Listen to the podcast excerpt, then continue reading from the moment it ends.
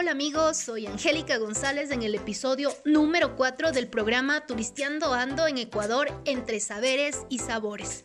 En esta ocasión voy a contarles sobre una de las bebidas ancestrales y tradicionales que ha adquirido una connotación especial acá en la ciudad de La Tacunga, que por cierto hoy 11 de noviembre del 2020 se conmemoran los 200 años de independencia.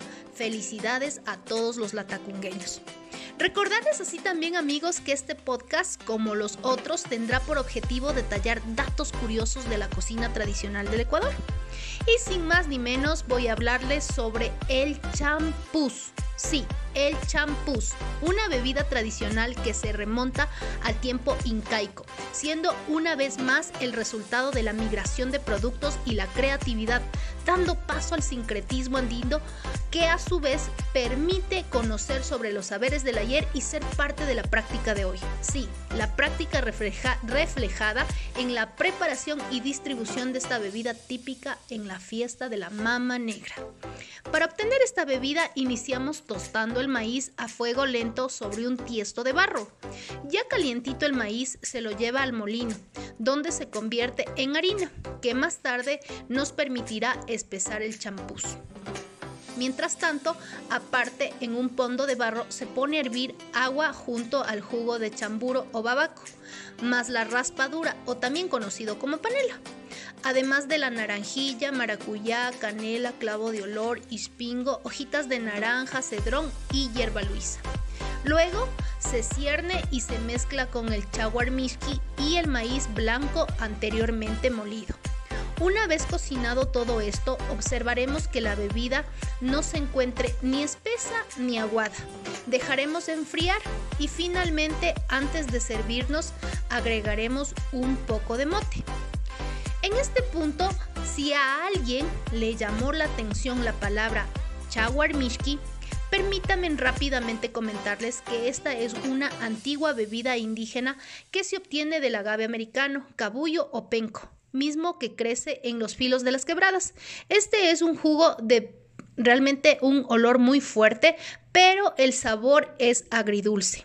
Se recuerda que antes de la colonización fue una importante fuente de alimento utilizado para endulzar coladas y mazamorras, mientras que el ispingo es una especia que permite aromatizar y darle sabor a los alimentos, conocida también como canela amazónica. Tiene una forma de sombrero y una pigmentación oscura, su textura se la da por cuanto se parece mucho a un tronco duro. Por otra parte, amigos, les comento que en ciertas localidades el champú se convirtió en apodo, desde la tatarabuela hasta los tataranietos, quienes sencillamente se convirtieron en los champuceros, a quienes hoy podemos verlos ser parte de la fiesta de la mama negra. Personajes secundarios, pero ojo, no menos importantes, por cuanto se encargan de abrir paso entre las personas que obstaculizan el flujo en el recorrido que se realiza por las calles tradicionales de la Tacunga. Los podemos reconocer por varias cosas, principalmente porque estas personas visten trajes brillantes confeccionados en tela espejo en su espalda suele estar cubierta por una pequeña capa, su rostro suele estar pintado de negro o tiznado, y sobre su cabeza suelen llevar un gorro tipo militar, y en sus manos llevan un balde del cual reparten a los presentes el tradicional champús.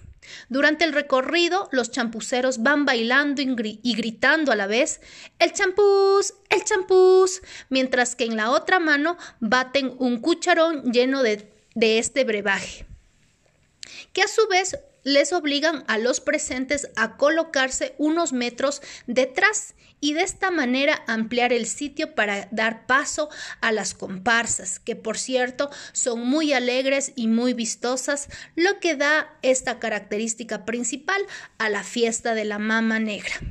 No lo puedes confundir, por cierto, con los loeros, otro de los personajes de esta fiesta, quienes en lugar de llevar el balde suelen llevar consigo botellas de licor. Así que cuidado con confundirse.